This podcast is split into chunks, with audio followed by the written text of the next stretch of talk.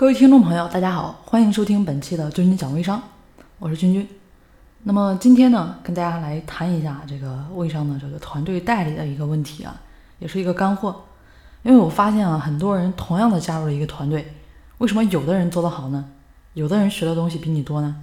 其实这里面啊，有一个不为人知的秘密，什么呢？很简单啊，两个字：感恩。为什么说感恩呢？因为很多微商啊，他不懂得怎么去感恩，只知道索取。我们可以从哪些方面发现啊？很简单，有的人会说呢，我给老大打了钱啊，理所应当要教我嘛，包教包会是吧？因为呢，很多人啊，这个实际上广告呢，他是这么打的，是吧？但是真正的目的上、意义上，我觉得他虽然这么说，但是他一定不会这么教你啊，因为看到了你不会感恩。那么我们说一下“感恩”这个词啊，它一个意义在哪里呢？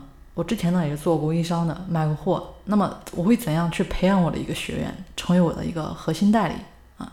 那么第一个就是可能大家都知道，看利益，你的这个级别高啊，给我的利益多啊，可能我比较看重一点。慢慢的把你发展成我的一个骨干，慢慢到这个核心骨干，这是一个利益关系。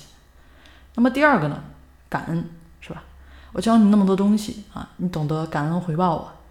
当然了啊，这个回报呢，不是说你给我钱，可能说你经常呢会找我沟通啊，你经常呢在我面前表现的非常好啊，经常在我面前说一些啊我喜欢听的话是吧？或者说呢逢年过节可能会寄一些小礼物过来啊，那么这些形式上面的已经证明了你是一个懂得感恩的人。那么同时呢，我们也看到啊群里面经常有一些人发一些总结是吧？感恩我的上家啊带我加入什么什么团队啊，让。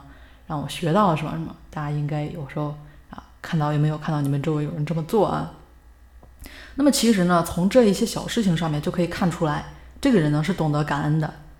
那么同时呢，啊也会呢私私传的一些这个干货啊给他们啊，所以这个小技巧大家一定要记住了。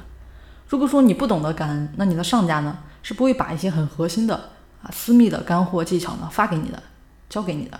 啊，因为你呢，其实在他眼里跟其他一些代理呢没什么区别，我们之间呢只是利益关系。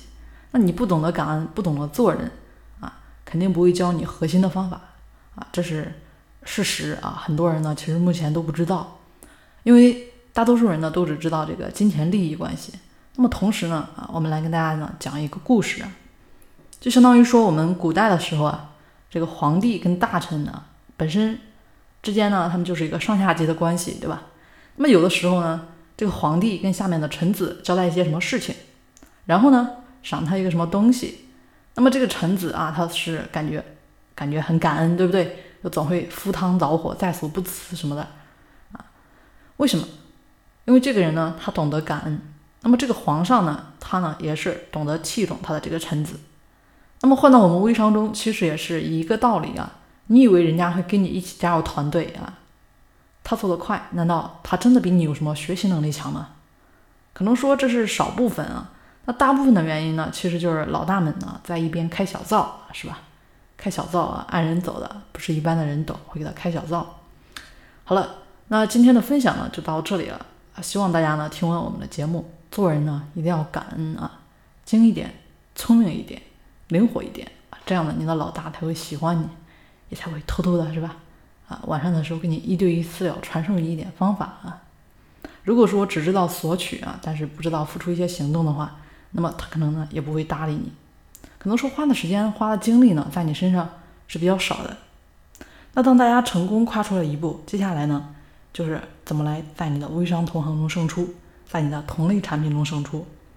大家在微商运营的过程中遇到问题啊，该怎么解决？大家可以添加我的微信：三零四九。三九六七，我们下期节目见。